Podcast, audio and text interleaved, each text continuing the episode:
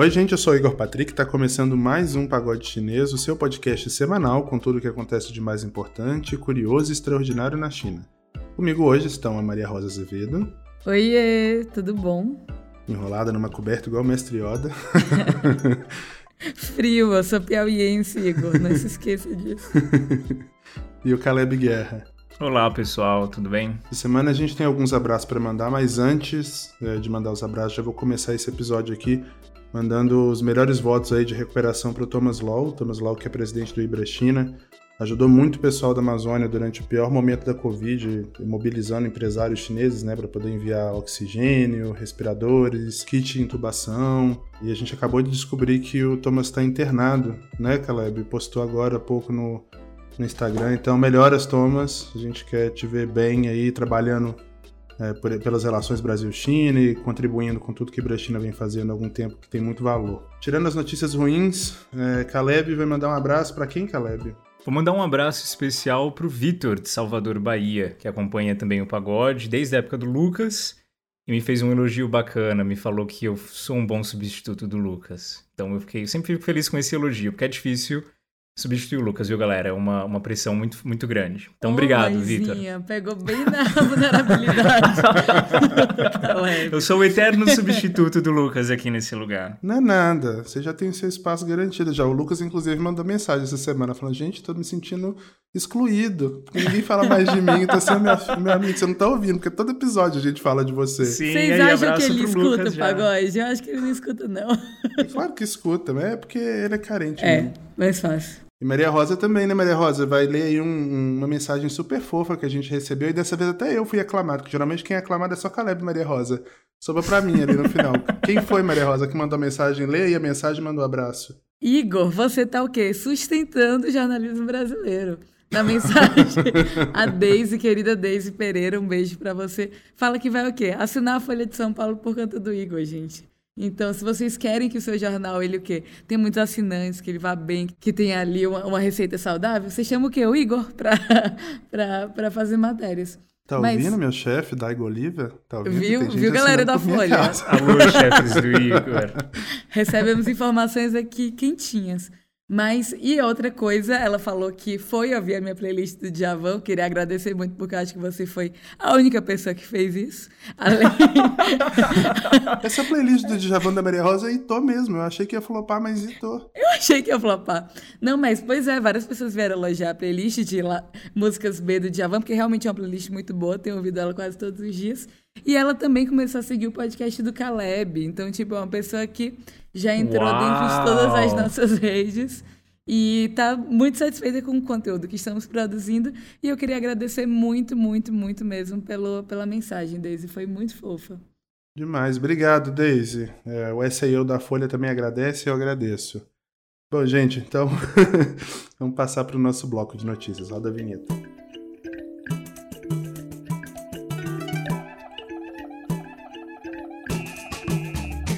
A China anunciou que vai apoiar a renúncia a patentes de vacinas para a Covid-19.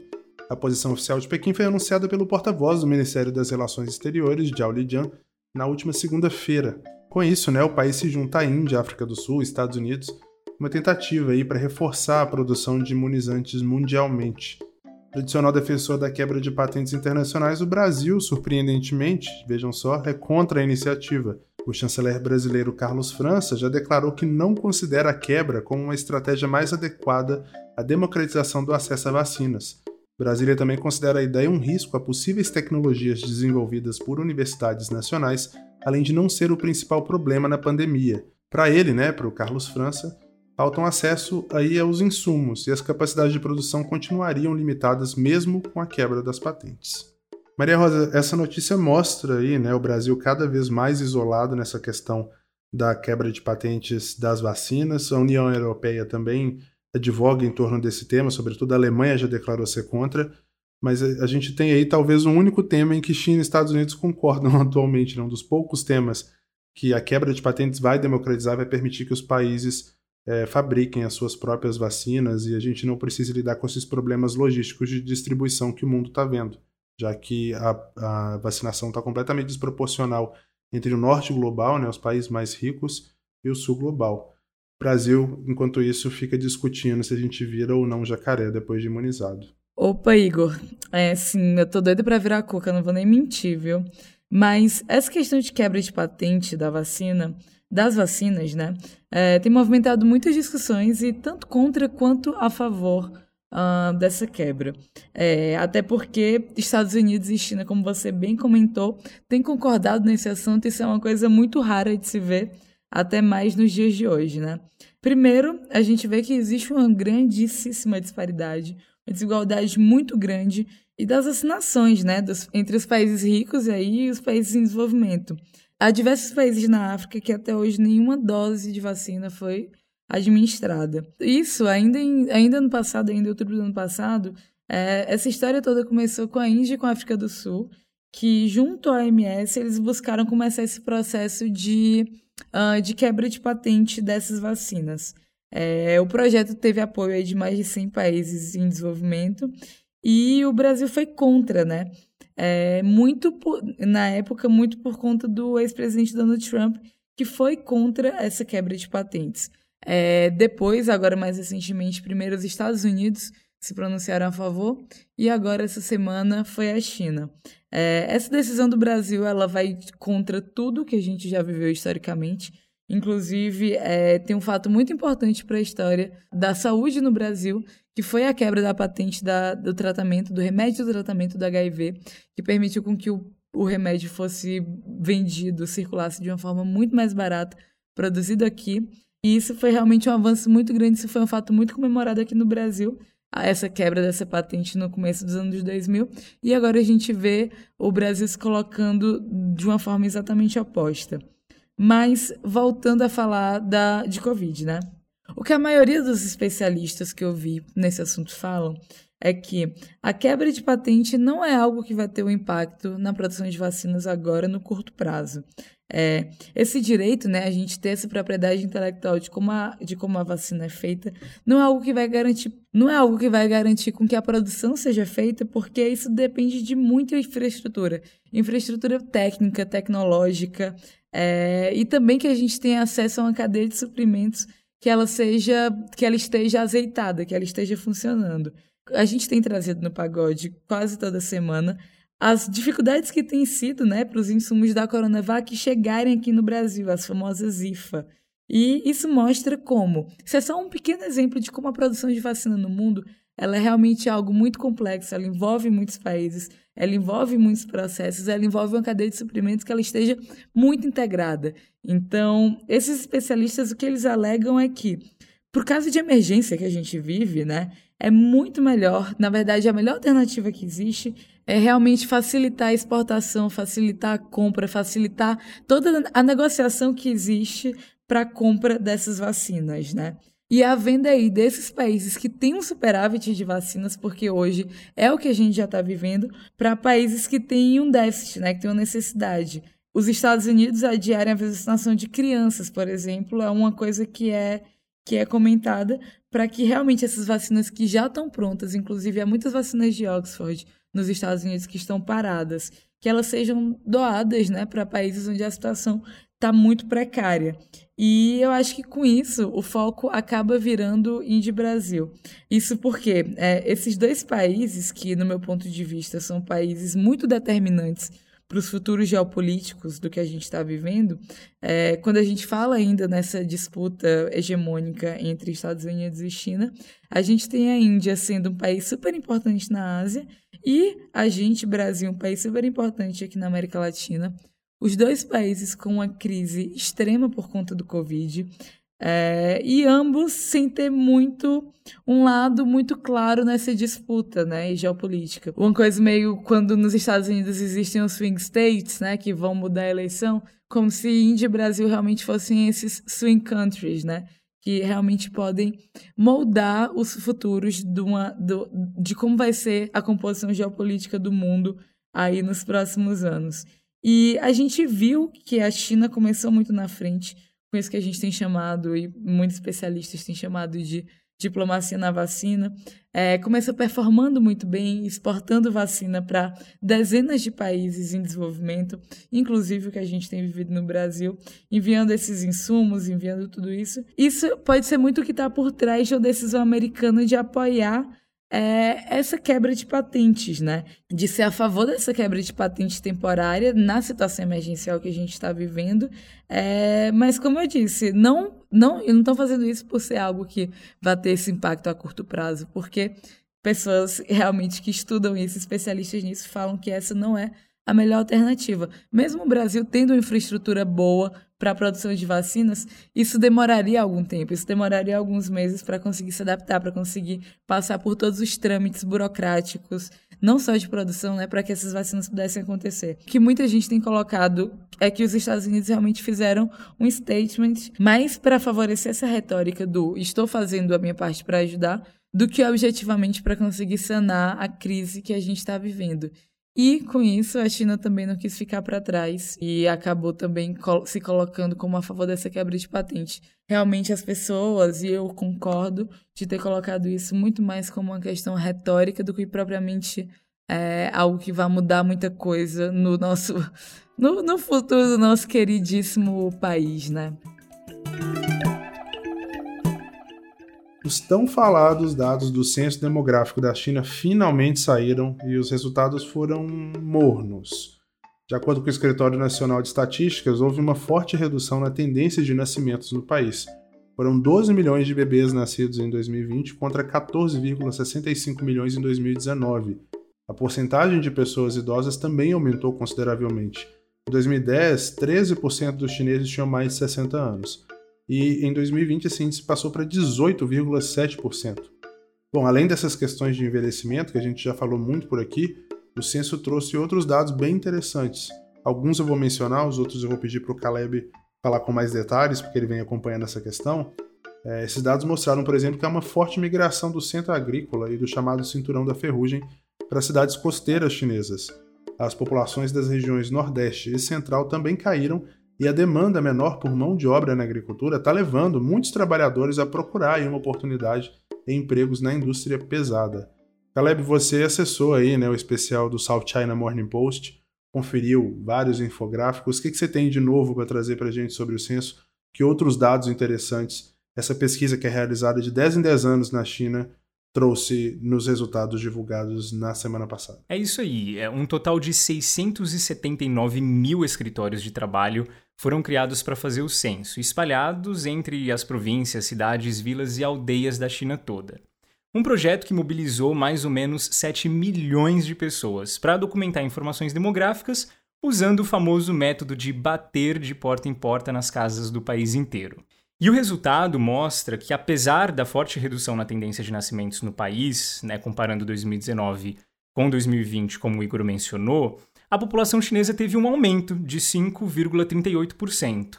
Mas ainda assim, a taxa de fertilidade do país está abaixo do necessário para ter uma população estável.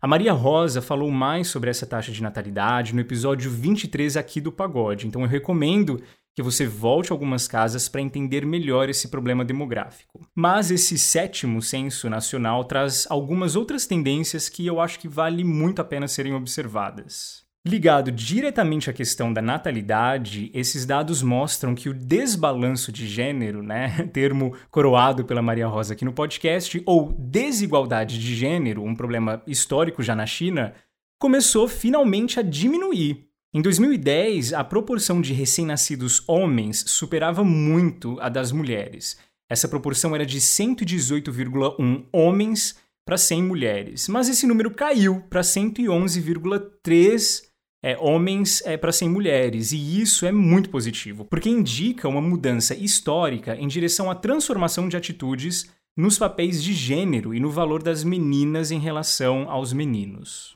E ainda ligado à questão da natalidade, dados revelam um certo aperto na mão de obra do país. O número de trabalhadores entre 15 a 64 anos diminuiu, dando espaço para mais idosos comporem essa falta. Força trabalhadora esta que traz consigo o grande fenômeno de migração em massa.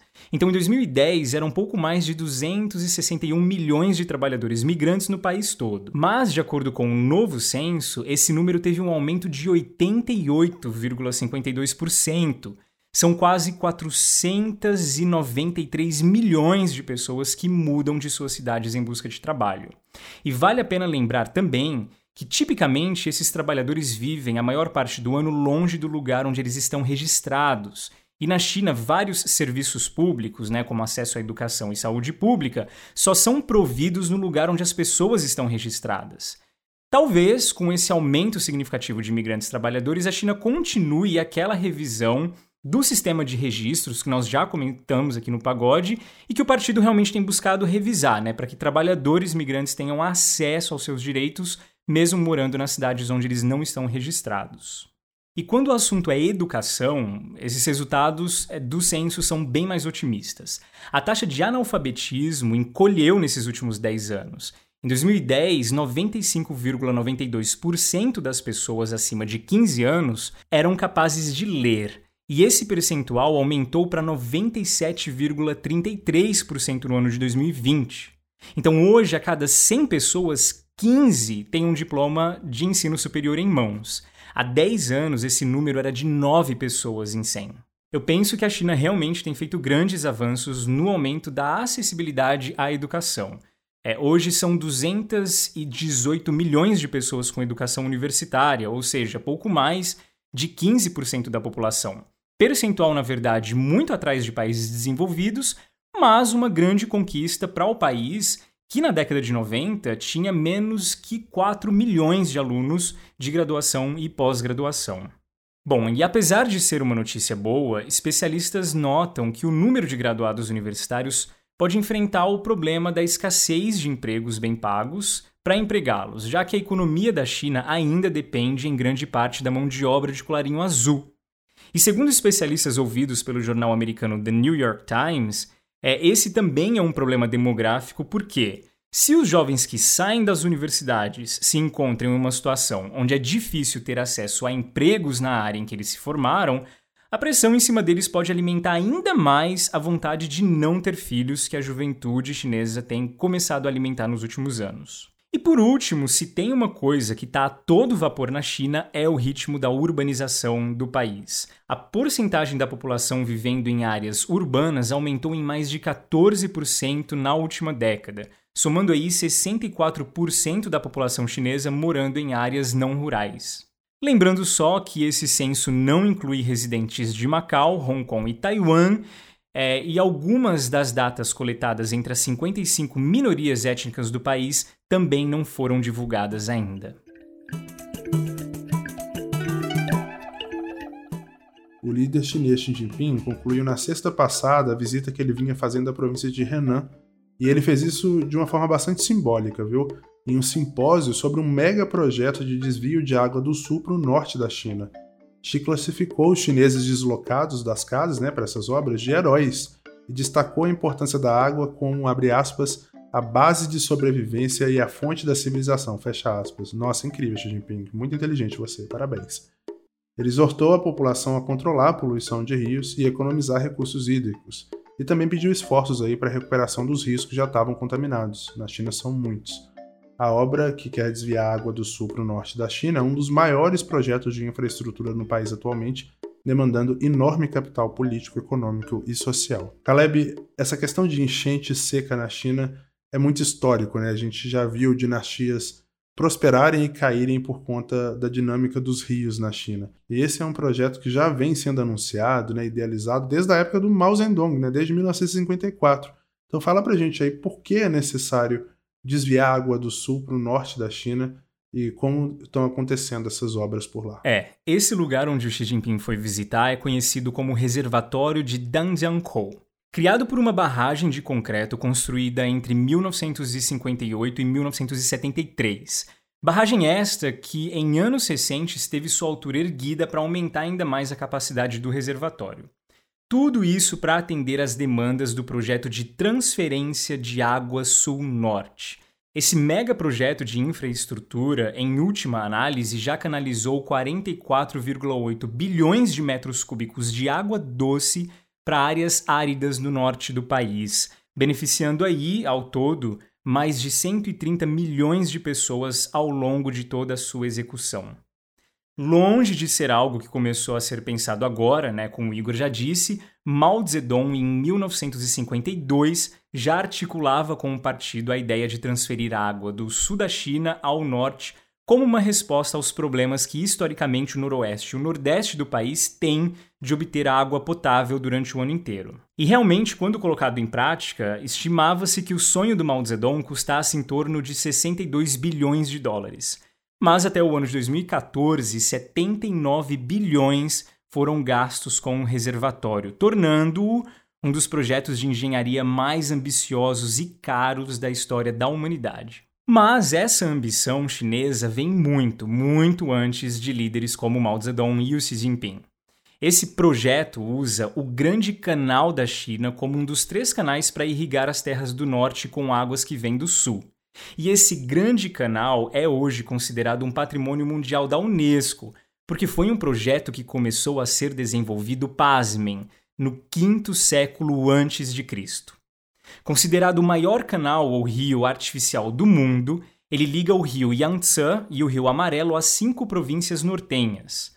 A gente tem um começo desse projeto ali no ano de 486 a.C., quando, no meio de uma guerra entre dois estados chineses, um dos monarcas quis se aventurar num ataque a um dos maiores estados nortenhos da época e começou a construção desse canal para ter aí suprimento de água e também facilitar o deslocamento de suas tropas até lá. E mil anos depois, no ano de 604 depois de Cristo, o imperador da dinastia Sui deu continuidade na ambição dos seus antepassados, levando seis anos para ampliar esse projeto em 1794 quilômetros. Mas bem, na fala do Xi Jinping que o Igor citou, ele enfatiza a importância que tem a população de controlar a poluição. Algo que tem servido de empecilho, na verdade, para o sucesso de muitos dos projetos de irrigação da China. O governo quer construir, por exemplo, uma pequena cidade ao sul de Pequim, mas a poluição do lago Baiyan tem sido uma das grandes preocupações com o projeto. Antes chamado de o rim da planície do norte da China, hoje esse lago é um dos mais poluídos do país. É cheio de lixo, altos níveis de pesticidas de plantação de milho e até antibióticos de fazendas de animais é, são encontrados nesse rio. Então é claro que essa também é uma grande preocupação do governo. A água transferida do sul ao norte precisa estar limpa e própria para o consumo, irrigação, etc. Outra coisa que o Xi Jinping abordou na fala dele foi é, a questão das pessoas, das centenas de milhares de pessoas que tiveram mudanças na vida diária para sustentar o projeto como um todo. O líder Xi visitou algumas dessas famílias e disse o seguinte, abre aspas, o sacrifício de vocês é pelo bem maior. E fala tanto da tradição da nação chinesa quanto da capacidade de mobilização do sistema socialista com características chinesas. Fecha aspas. Xi Jinping então prometeu acompanhar os próximos passos desse projeto, dizendo que a filosofia de desenvolvimento chinesa não é um conceito abstrato, mas sim uma busca constante e duradoura. E é super interessante entender que a ideia de um imperador que viveu lá alguns séculos antes de Cristo ainda tem seus efeitos práticos na vida do país hoje.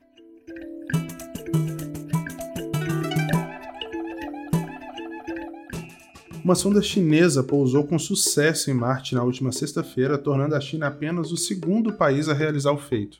Na verdade, o terceiro, né? A União Soviética chegou a conseguir a mesma coisa, porém não existe mais. Em todo caso, o feito aconteceu uma semana depois do lançamento do módulo Harmonia dos Céus, que a gente até falou aqui no Pagode, vai dar origem à Estação Espacial Chinesa em breve, em 2022. Em dezembro do ano passado, o país também já tinha pousado uma sonda na Lua, retornando à Terra com cerca de 2 kg de rocha e solo lunar para análises. A China já vinha tentando enviar um robô ao planeta vermelho desde 2011, em conjunto com a Rússia, mas a iniciativa falhou. O terreno acidentado e a poeira densa lá de Marte tornam o pouso muito perigoso e tecnicamente difícil. O jornal americano The New York Times noticiou o feito como uma nova era da competição espacial, um trecho que lembra bastante né, a linguagem utilizada pelos americanos durante a corrida espacial contra a União Soviética. A TV chinesa não transmitiu as imagens do pouso ao vivo, talvez pelo medo de falhar, né? Mas a notícia ganhou destaques em todos os veículos de imprensa do país logo depois. Maria Rosa, estação espacial numa semana, sonda na Lua, agora pouso em Marte. A China está virando uma potência espacial? Como é que está essa situação? O que, que vem por aí?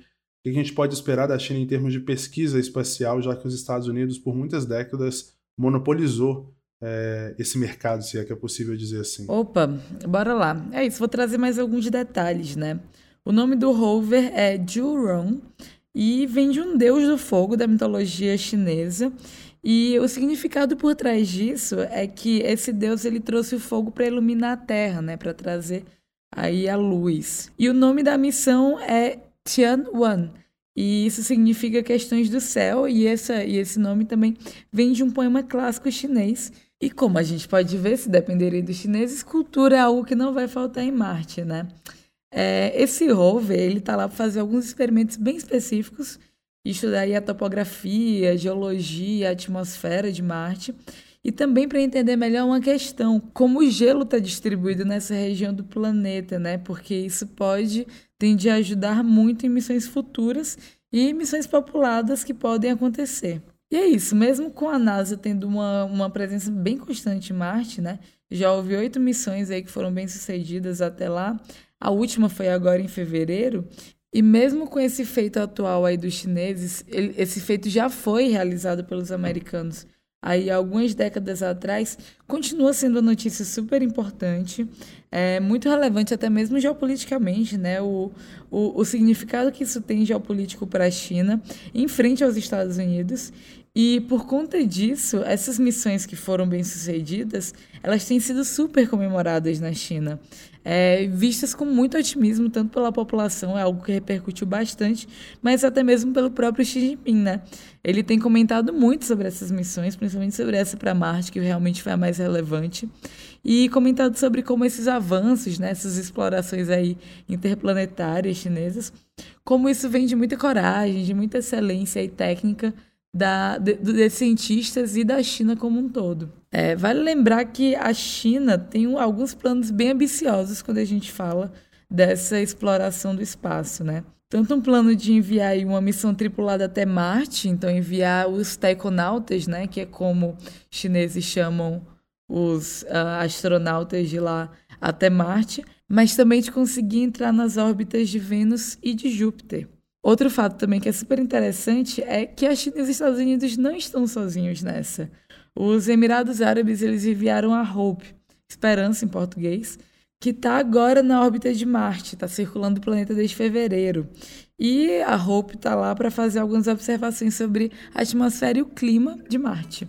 Obrigado, Maria Rosa. Agora a gente vai para o Galcal, o momento da gente falar sobre cultura, história e curiosidades da China.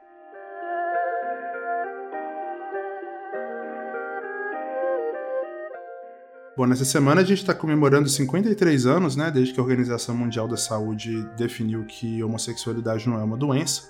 E em virtude dessa data, é, ONGs LGBTs é, da China trouxeram à tona, né, colocaram em evidência um artigo extremamente homofóbico assinado por médicos ligados ao, ao, Centro de Controle de Doenças Infecciosas de Xangai, né? Esse artigo, inclusive, foi publicado na revista científica do Hospital de Reprodução de Xangai, basicamente explicando como você previne a homossexualidade.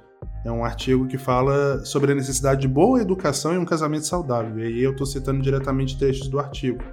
Para poder contrapor um pouco isso, né, e para falar sobre o estado do, dos direitos LGBT na China atualmente, Caleb vai falar atualmente como a homossexualidade é vista na China, também a origem do termo, né, da, da gíria. A gente até, até mencionou no pagode em outros momentos a paixão da manga cortada, que tem a ver com o imperador que cortou a manga do hobby dele para não, é, não acordar o namorado. Enfim, a história LGBT está presente ao longo do legado da China há milhares de anos, mas infelizmente a gente ainda tem que ler documentos como esse. Então vai lá, Caleb. Um estudo preliminar sobre fatores relacionados à homossexualidade masculina é o nome do artigo mencionado pelo Igor. Um artigo bem curto que, apesar de no abstrato prometer uma conclusão, no corpo do texto em si ele promove um espaço de discussão sobre o assunto. Bom, o conteúdo é denso, já vou avisando, então se preparem. Vale a pena lembrar que o texto se limita em tratar só da homoafetividade masculina. A definição pelos autores seria de homens que fazem sexo com homens. Então, ainda usando as palavras que eles usaram, levando em consideração estudos nacionais e estrangeiros, os fatores que influenciam no desenvolvimento de uma orientação homossexual masculina são sociais, culturais, genéticos e psicológicos. Porém, a conclusão é que dados levantados na China são suficientes para dizer que a orientação sexual de homens gays chineses, em sua maioria, é influenciada por fatores adquiridos ao longo da vida. E o texto cita alguns desses fatores. Então, abuso sexual ainda na infância e o impacto psicológico que isso tem, crescer em uma família com pais divorciados, o que causaria baixo autoestima, timidez, rebeldia e outros fenômenos psicológicos que, ao longo do processo de desenvolvimento da criança, pode influenciar no que culminaria numa orientação sexual homossexual, a falta de atenção dos pais, que leva à falta do senso de valor próprio e insegurança, o que traz consequências anormais à personalidade e até, pasmem, decepções amorosas com mulheres são considerados fatores aí na tendência de homens quererem fazer sexo com outros homens. Por fim, o artigo assume que sua pesquisa qualitativa é limitada e logo os dados das conclusões podem ser inconclusivos, necessitando aí de mais pesquisas sobre o assunto. Mas há muito mais discussões sobre homossexualidade na China do que as conclusões não concluídas desse artigo, que gerou vários desconfortos tanto dentro uh, quanto fora da China, né, quando ele viralizou. E hoje nós vamos falar então um pouco sobre como caminham os direitos da comunidade LGBTQ+ em solo chinês. Bom, historicamente, homossexualidade na China sempre foi algo muito comum. Como você falou, Igor, a história mais famosa de todas e que gerou até uma expressão idiomática para falar de relacionamentos homoafetivos é a do romance entre o Dong Xian, um político e conselheiro da corte imperial da dinastia Han, com ninguém mais, ninguém menos que o próprio imperador, o imperador Ai da dinastia Han. Conta a história que eles costumavam dormir juntos no mesmo colchão, e em uma dessas sonecas durante o dia, o imperador desperta antes do seu amante, e como os dois estavam dormindo ali de conchinha, e o Dong Xian estava deitado em cima da manga do roupão do imperador, ele então corta a manga da própria roupa para sair da cama sem acordar o namorado. A expressão então que caiu nos livros de história e na boca do povo é a Duan Xiu Pi, que significa a paixão da manga cortada, significando é um relacionamento homoafetivo. O caso talvez mais expressivo culturalmente, porém não o primeiro que envolva gente antiga famosa. Tem também é, o Yuan, um poeta que viveu ali no terceiro século antes de Cristo. Ele responsável por, a partir de um poema, criar e desenvolver todo um estilo literário, foi considerado um dos gays mais famosos da China antiga. Essa tese foi defendida mais sistematicamente ali na década de 40, dizendo que o poeta mantinha um relacionamento amoroso com o chefe do seu estado. E os historiadores citam um poema de Yuan para provar suas é, colocações. De acordo com alguns desses acadêmicos, nesse poema fica claro: o poeta amava o rei e tinha um relacionamento com ele que até as mulheres invejavam. Porém, o poeta acaba tirando a própria vida se jogando no rio, e por ser muito bem quisto pelo povo ali da região, muitos locais tentaram remar rapidamente com seus barcos para salvá-lo, mas não conseguiram encontrar ele ali. Então as mulheres da vila começaram a jogar bolinhos de arroz no rio para que os peixes comessem os bolinhos de arroz e não o corpo do poeta. É daqui que vem a tradição do festival do Barco do Dragão, comemorado até nos dias de hoje, onde os chineses celebram é, com competições de barco, né, e comendo o famoso zongzi, um bolinho de arroz embrulhado e servido em folhas de bambu. Na China antiga, a representatividade é, homoafetiva se limita muito ao relacionamento entre dois homens. Apesar de, no próprio caso de Tien, o poeta, a gente conseguir ver uma leve pintada de uma pessoa com uma identidade de gênero diferente do padrão social vigente. E aqui vale falar do caso das transformistas presentes na famosa Ópera de Pequim. Alguns sinólogos entendem que a China sempre teve, na verdade, a ideia formada de uma identidade de gênero que coubesse é, no que nós hoje chamamos de pessoas é, trans. Claro que essa transformação era no mundo artístico, mas ela sempre elevava os papéis é, das transformistas a feitos heróicos e nobres.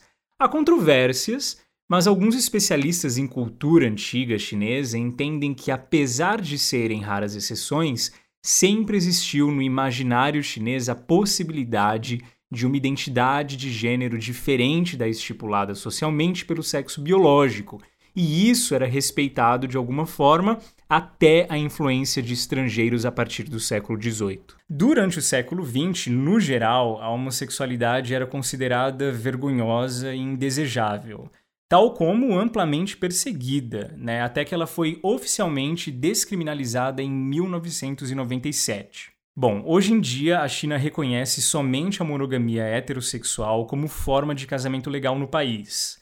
Casais que saem desse padrão, né, casais que não contemplam a monogamia heterossexual, acabam não se qualificando nem para casar civilmente e nem para adotar filhos.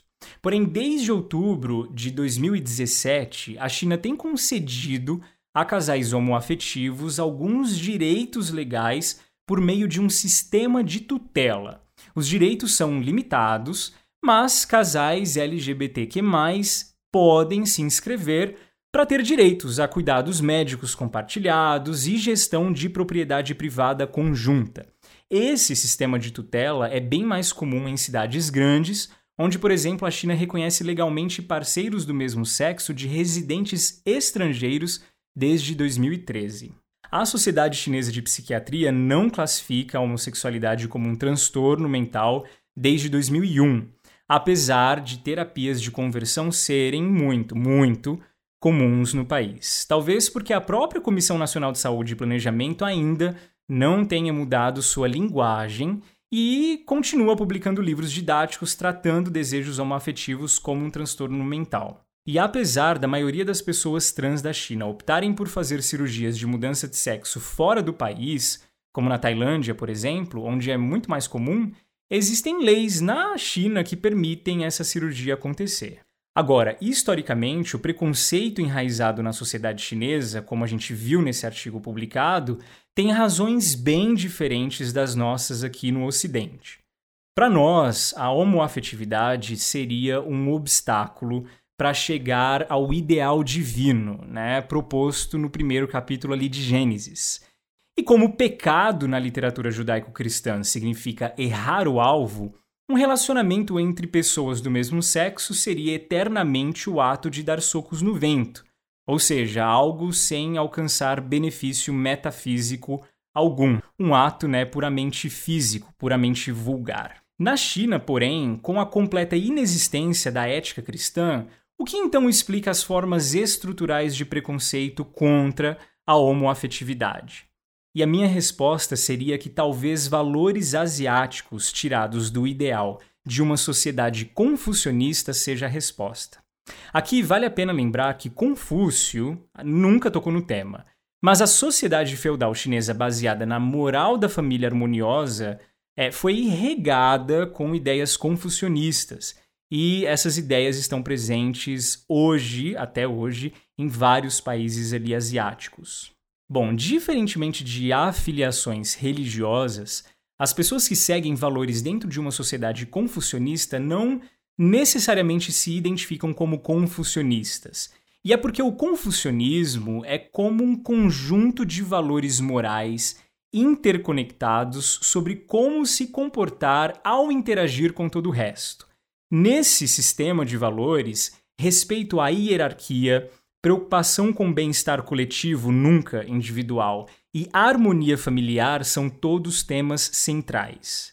E tudo isso faz com que papéis de gênero sejam não só muito bem desenhados, mas necessariamente padrões bem específicos a serem seguidos. E nessa sociedade onde há a interdependência dos indivíduos uns com os outros, o sucesso está na harmonia perfeita dos papéis exercidos. E aqui, a homossexualidade pode significar uma ameaça à estrutura. Por quê? Porque ela oferece um formato de vida diferente do esperado. Logo, ela é tratada como uma possível ofensa ao status quo. Não porque Deus não gosta, mas porque a harmonia na Terra depende que você cumpra o seu papel. Como resultado, por exemplo, as pessoas de culturas influenciadas pelo confucionismo têm uma tendência bem maior à obediência de orientações de conformidade social.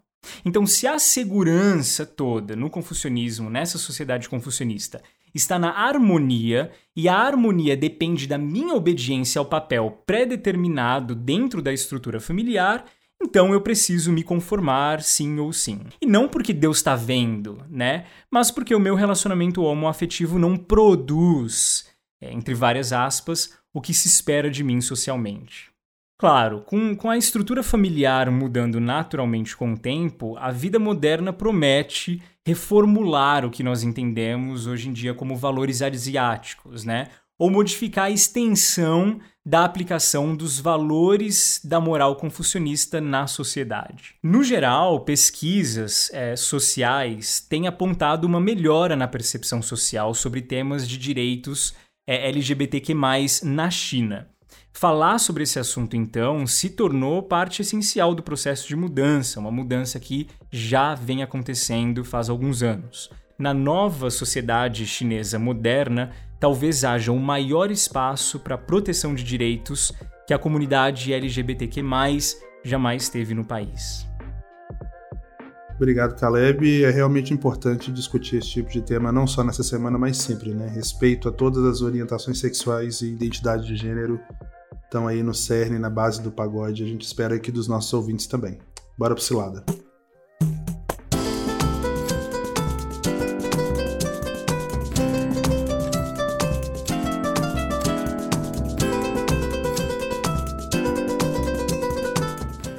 É, volta e meia o assunto viagem de trem retorna aqui ao pagode. Hoje a gente está com uma história do Bruno Locatelli, mandou uma mensagem pra gente contando sobre uma loucura, um devaneio pessoal dele. Eu não sei por que, que ele foi fazer isso. Ele resolveu ir de Pequim a Zhuhai de trem. Isso é literalmente cruzar o país de norte a sul. E claro que várias coisas aconteceram ao longo do caminho. Vamos ouvir, Caleb Maria Rosa. Fala pessoal do pagode, tudo bem? Meu nome é Bruno eu fui para a China a primeira vez em 2017 para cursar uma graduação em mandarim em Macau. Depois de 10 meses voltei para o Brasil para passar um mês de férias e agora vou, vou compartilhar alguns dos perrengues que eu passei na minha segunda viagem do Brasil para a China. Quando eu fui comprar minha passagem, eu tive a fantástica ideia de ir de avião até Pequim, pegar um trem até Zhuhai e depois atravessar o posto fronteiriço e chegar em Macau. Eu verifiquei as passagens aéreas e percebi que a aventura não seria apenas bem mais divertida que a viagem que eu tinha feito no ano anterior, que era do Brasil até Hong Kong de avião e depois do ferro até Macau, mas também seria mais econômica. E lá fui eu. O meu voo para Pequim atrasou cerca de duas horas. Quando cheguei já estava noite, faltavam duas ou três horas para o meu trem que eu sonhava pegar a partir. Como eu ainda não tinha o aplicativo Didi, fui até um ponto de táxi e o pessoal lá queria me cobrar um valor absurdo para ir do aeroporto até a estação de trem em Pequim. Tipo, acho que dava uns 400 RMB na época. E eu fiquei meio sem saber o que fazer. Ir de ônibus ou metrô não dava, porque eu estava sozinho com duas malas grandes. Então eu pensei em confirmar a hora do trem e ver se não havia outro naquele dia. E imagina, não dava para acessar o Wi-Fi no aeroporto sem o chip chinês. Lá fui eu, pedi para um chinês compartilhar a internet, acessei o aplicativo e só então percebi que os trens daquele dia estavam lotados, assim como dos próximos dias. Nessa altura, eu desisti da aventura de cruzar a China eh, de trem e fui comprar uma passagem aérea. Como já era tarde, só tinha passagem para o próximo dia pela manhã, no início da manhã. Mas ainda restava um resquício de teimosia, e somado à comparação de preços, uh, me levou a comprar uma passagem até Zhuhai, ao invés de diretamente para Macau. Eu comprei a passagem, passei a noite no aeroporto, carregando duas malas e sem internet. Quando eu cheguei em Zhuhai no outro dia, tive de barganhar novamente com os taxistas e já era uma questão de honra. Eu não ia aceitar, depois de tudo aquilo, pagar mais só pelo fato de eu ser estrangeiro. Depois de um pouco de conversa, nós chegamos a um acordo, peguei o táxi, fui até o posto fronteiriço de Macau e depois de três dias cheguei na minha residência em Macau. Moral da história: o barato saiu caro e eu aprendi que não se deve comprar bilhete de trem uh, em cima da hora na China e a minha viagem, que levaria menos de dois dias, levou três. E a aventura, que supostamente seria super interessante, uma viagem de trem cruzando a China do norte de norte a sul, não foi assim tão divertida. e esses foram os perrengues que eu passei na minha segunda viagem do Brasil para a China. Valeu, pessoal do Pagode, um abraço. Eu adorei que precisou dele ir pra China para descobrir o básico, né? Que você não compra passagem de avião ou de trem em cima da hora. Igor, é porque quando tu é de Porto, tu bate, não tá acostumado a passar por, por confusão. Porto Alegre, a cidade, sim, muito. A única pessoa que compra passagem para cruzar o país em cima da hora é o nosso diretor, Leopoldo Cavalcante. Inclusive tá aqui do meu lado e veio até Recife comprar a passagem dele, tipo, ontem. Mas de resto, Bruno, todo mundo sabe que não se compra, não se compra passagem assim. É, Igor, bom demais. Leopoldo é, Rick, é. bem novinho, macho. Gente rica, né? É. Gente branca. É assim que funciona. Mas enfim, Caleb e Maria Rosa já passaram por situações parecidas. Sei que trem na China sempre rende história boa, né? Ai, cara, comigo foi. Não, não, não foi nem isso. Foi mais burrice minha mesmo. É, como eu já falei aqui algumas vezes, eu sou de peixes, né? A gente tem essa cabeça um pouquinho fora do, fora do lugar. E aí eu ia muito para uma praia e eu não tinha entendido que a praia ficava a duas estações da cidade onde eu morava. Eu basicamente ia todas as vezes para a estação central da cidade que eu morava, que o nome era Taijion, que demorava uma hora e meia para chegar nessa estação central. Para da estação central eu ir para outra, para a estação dessa praia na verdade ficava a duas estações da minha casa. e eu passei algum Não, mas ela tem um desconto que ela tinha o quê? 15 anos? 16? Algo? Tinha 15 anos, é... não tinha Google Maps. Tinha Google assim, Maps? Né? Tinha Google Maps, mas eu não sabia mexer nele. tinha, tinha. tinha mexer. Google Maps. O que não teve foi ela é. perguntar para um chinês como o Bruno fez, né? Qualquer, qualquer amigo que tivesse lá, Maria Rosa. Eu achava que eu tava fazendo certo. Esse era o problema. Eu conseguia chegar no meu destino final.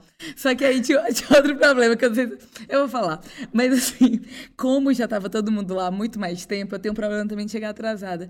Eu ia bebendo pra chegar lá, tipo, no mesmo, no ah, mesmo você já, você já fez o seu esquenta tava. no caminho. Isso então. deu errado algumas vezes. Ai, ser jovem eu é tão bom, né? no caminho. E aí. Olha, um atraso, atraso com propósitos. Eu só queria deixar uma coisa aqui. Eu não tomo suco de cranberry até hoje. Porque você misturava com outras coisinhas ali? Com, é, com outras Baijiu. coisinhas, tipo vodka. Nossa, que nojo misturar Baijiu com suco de cranberry. Amiga, eu misturava Yakult, pra você ter noção. Gente, a moral da história é que se você. Você tem duas opções de viver a sua vida. Ou você pede informações e se educa, ou você passa ela bebendo. É. Entendeu? Não precisa então, assim, de provérbio mais no final do episódio. O Caleb é... já lançou a sabedoria do dia já. Mas assim, em todos os momentos. Obrigada. Não, até em todos Caleb, os momentos, assim, tem que aproveitar a vida. Eu tô, tô com a Maria Rosa, sabe? Tô com a Maria Rosa. Você tem aproveitado a vida, cara? Eu sou uma pessoa bem otimista, realmente, então. Nossa, Igor. Nossa, não estava preparado para desculpa, gente. Eu estava preparado para isso. Isso me, assim, fiquei até não sei agora o que, que eu comento. Ficou horrorizado. Tudo bem, Caleb, eu vou te salvar, eu vou encerrar, eu vou encerrar o cilado. Obrigado pela participação, Bruno. E se você também já passou por uma situação divertida lá na China, ou mesmo aqui no Brasil, lidando com chineses e com a cultura chinesa, manda pra gente. É só gravar um áudio de até 3 minutos e enviar no nosso Instagram ou pelo nosso canal oficial Telegram no link t.me barra pagode chinês. A gente está esperando seu relato.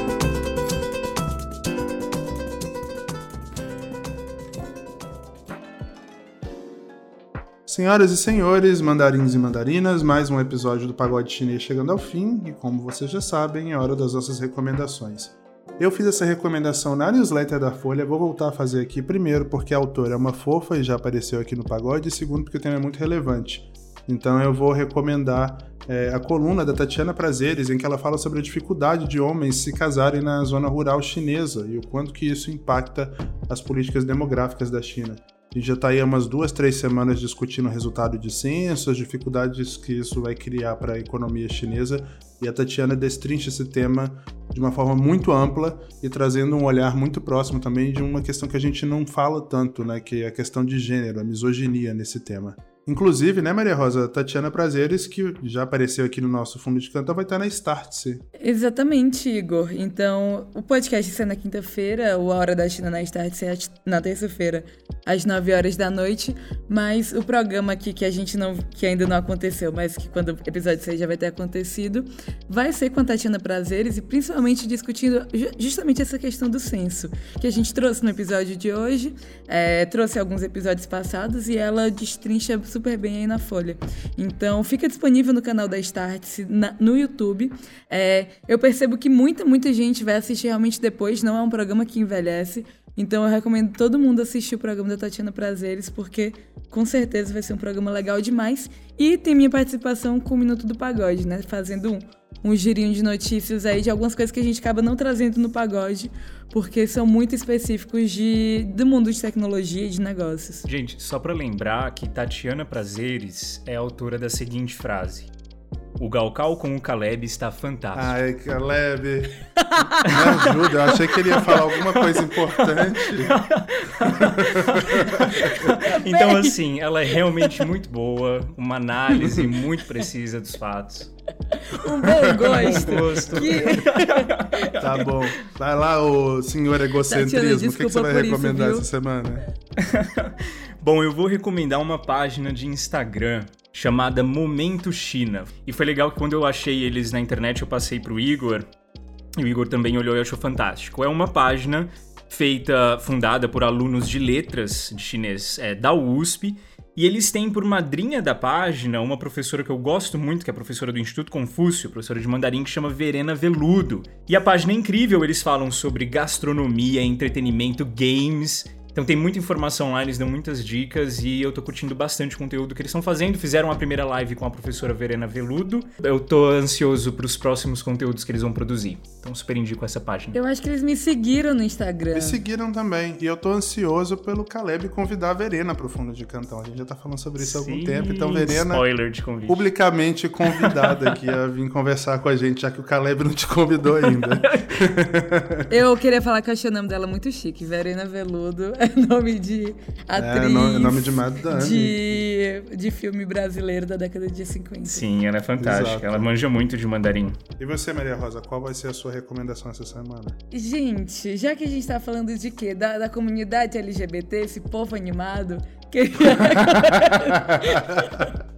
Povo feliz, povo alegre, né? Não, tô brincando. Inclusive, vou indicar um filme do Wong Kar-wai, que é um diretor de Hong Kong, né? E esse filme, é, o nome é Felizes Juntos e fala de um casal, um casal de dois homens é, que moram em Hong Kong e vão para Argentina. Então, o filme, muita gente faz a metáfora de que o filme é meio um tango. E, inclusive, tem uma cena deles dançando tango, é uma das cenas de dança mais bonitas que eu já vi é, em filmes é, dos que eu assisti. E é um filme extremamente melancólico, fala desse relacionamento entre os dois, que é bem cheio de altos e baixos. E eu, como sempre, trazendo fatos completamente irrelevantes sobre música, mas nesse filme tem a música é, Cocorococo Paloma, na voz do Caetano Veloso. E. Gente! Exato. Exa o, o, essa música ficou muito famosa porque o Almodóvar usou num filme, né? E aí meio que lançou o, o, o Caetano pro mercado, principalmente espanhol, e depois ela aparece de novo em Moonlight. E eu achava que o Almodóvar tinha sido a primeira pessoa a usar essa música com a voz do Caetano, que é uma música muito tradicional mexicana. Mas não, foi o Wong Kar-wai, um diretor chinês. Então, fato aí irrelevante, só que achei muito interessante. Maria Rosa, é extremamente relevante. Tudo que você traz pra roda é extremamente relevante. Caleb, é eu começo a achar cara. que o Caleb tá apaixonado pela Maria Rosa, sabia? Igor! Descobriu! Bom, gente, o nosso programa está chegando ao fim. Como você sabe, o nosso podcast é uma produção da Risca Faca em associação com a Observa China. A direção e edição é do Leopoldo Cavalcante e assistência de produção da Thaís Chaves.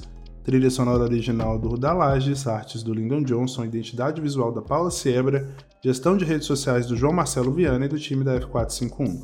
Se você quiser entrar em contato com a gente, nosso endereço de e-mail é o contato@pagodechinês.com.br. Também dá para falar com a gente, mandar sua mensagem no Twitter ou no Instagram, mesmo arroba, arroba pagode chinês, e mandar um alô pelo perfil do Telegram, t.me barra pagode chinês. Já mencionei anteriormente, mas só para reforçar, né? Para encerrar, o provérbio dessa semana é esse aqui. Sem o fogo do entusiasmo, não há o calor da vitória. Eita! Até semana que vem, gente. Tchau.